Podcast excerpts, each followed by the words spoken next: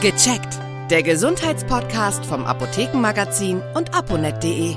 Herzlich willkommen, ich bin Uli Harras und verbunden bin ich mit Peter Erik Felzer, er ist Chefredakteur bei aponet.de und das Apothekenmagazin. Hallo Herr Felzer.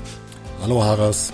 Allergie Teil 2 und wenn Sie Teil 1 noch nicht gehört haben, gleich nach dieser Folge nachholen, auf jeden Fall. Liege ich richtig, Herr Felzer, ne? Aber unbedingt. Wir sprechen jetzt verstärkt darüber, wie man Allergien lindert, wie man mhm. Abhilfe schafft. Antiallergika, also die, die dagegen sind, Medikamente. Aber mhm. die machen doch so müde und schlapp, Herr Felzer. Das kann es doch nicht sein. Das ist ein Vorurteil. Also Aha. die Medikamentengruppe heißt Antihistaminika. Aha. Die ist die Hauptmedikamentengruppe, die gegen allergische Beschwerden wirkt. Und die Medikamente, die es da vor 30, 40 Jahren gab, die haben wirklich müde gemacht. Okay. Was ganz spannend ist, diese Wirkstoffe werden heute wirklich als Einschlafhilfen verkauft. Also, das ist ja wirklich drollig. So ist es ein bisschen drollig. Aber die heutigen Antihistaminika, die wirken sehr gezielt. Die mhm. wirken hauptsächlich nur gegen allergischen Beschwerden, haben wenig Nebenwirkungen. Die können ein bisschen müde machen, aber wenn man diese Medikamente in der Form einer Tablette einnimmt, als Tipp einfach abends vorm Schlafen gehen, da ist der müde machende Effekt erwünscht, aber auch tagsüber. Man muss sich keine Sorgen machen, wenn man so eine Tablette genommen hat, dass man auf dem Schreibtisch einschläft. Das gibt's natürlich nur auf Verschreibung, nachdem der Arzt, die Ärztin das festgestellt hat. Oder gibt's da auch rezeptfrei was? Ich frage mal ganz einfach. Also Diagnose Heuschnupfen muss feststehen. Ja. Sonst nützen diese Tabletten ja nichts. Wenn ich eine andere Beschwerden habe und ich nehme diese antiallergischen Präparate, bringen die ja nichts. Die Diagnose muss also feststehen und es muss auch feststehen, dass es kein extrem schwerer Verlauf ist. Ja. Wenn ich normale allergische Beschwerden habe, bekomme ich diese Antihistaminika rezeptfrei in der Apotheke. Ach doch. Das sind zwei große Wirkstoffe, die da angeboten werden. Das ist das Cetirizin und das mhm. Loratadin muss man sich nicht merken, wenn man Antihistaminika sagt in der Apotheke, wissen die Bescheid. Die gibt es lokal zu verwenden, also als Nasenspray zum Beispiel oder als Augentropfen, wenn die Beschwerden hauptsächlich dort auftreten. Wenn es mehr als nur Nase oder Augen trifft, gibt es das auch in Form von Tabletten und die Tabletten nimmt man einmal am Tag ein. Impfen, hört man immer wieder, erhöht das Risiko allgemein für Allergien. Jetzt gerade bei der Corona-Geschichte. Hui, was gibt's dazu zu sagen? Das ist Quatsch. Also eine Impfung, eine Impfung gegen andere Erkrankungen beeinflusst das Allergierisiko nicht negativ. Man bekommt mhm. also nicht häufige Heuschnupfen, wo man sich gegen Grippe hat impfen lassen.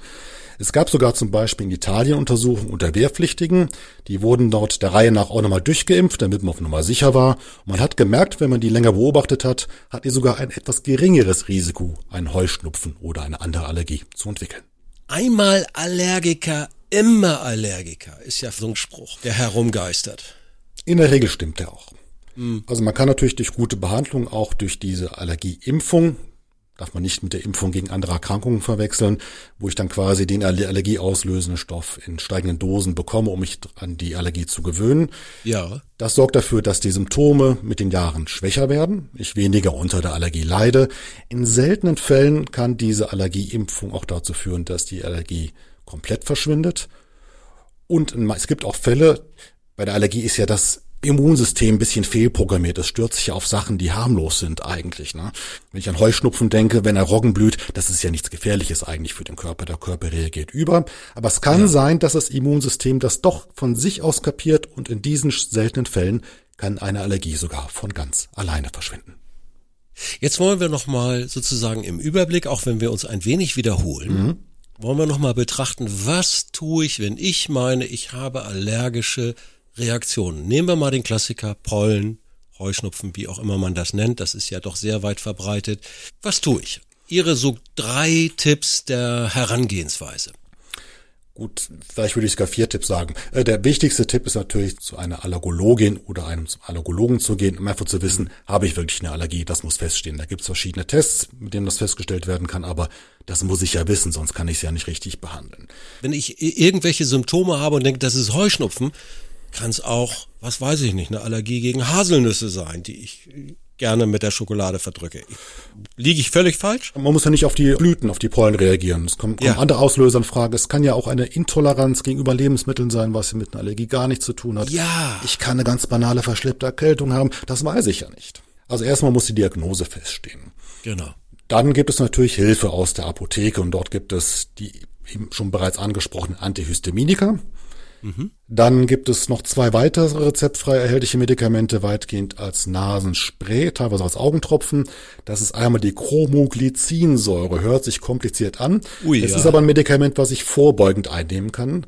Okay. Wenn, wenn ich weiß, so, man kann ja ein bisschen auf den Kalender schauen und man hört sich die Wettervorsorge an, schaut sich den Pollenflugkalender an und man merkt so, ja, die Pollenbelastung steigt etwas an, dann kann ich das vorbeugend zweimal am Tag nehmen und das wirkt auch gegen die Allergie. Was es seit ein paar Jahren rezeptfrei in der Apotheke auch gibt, in niedrigen Dosierungen sind ein paar Cortison-Nasensprays. Bei Cortison denken Leute viele, oh, das ist schlimm und das ist gefährlich. Genau. Ist es nicht. In diesen Nasensprays ist es in sehr geringen Dosierungen enthalten und es wirkt ja nur lokal. Aber das Cortison, wenn ich es in die Nase sprühe, hält es quasi die Allergie schon auf dem Weg in den Körper auf und kann dort die Entzündung verhindern. Interessant. Was durch ein ganz banales Hilfsmittel ist, was banal klingt, ist eine Nasendusche. Auch die gibt's rezeptfrei in der Apotheke. Wenn ich die regelmäßig verwende, spüle ich natürlich die Pollen aus der Nase raus und aus dem Rachenraum und kann auch damit die Pollenkonzentration verringern und meine allergischen Beschwerden nehmen damit ebenfalls ab. Peter-Erik Felzer war das, Chefredakteur vom aponet.de und dem Apothekenmagazin. Vielen herzlichen Dank. Gerne Haras, gerne wieder. Tschüss. Tschüss. Viele weitere Tipps und Informationen für Ihre Gesundheit lesen Sie online auf www.aponet.de und alle 14 Tage im Apothekenmagazin, das Sie kostenlos in Ihrer Apotheke bekommen. Danke für Ihre Aufmerksamkeit. Bis nächste Woche zur neuen Folge von Gecheckt. Der Gesundheitspodcast vom Apothekenmagazin und aponet.de.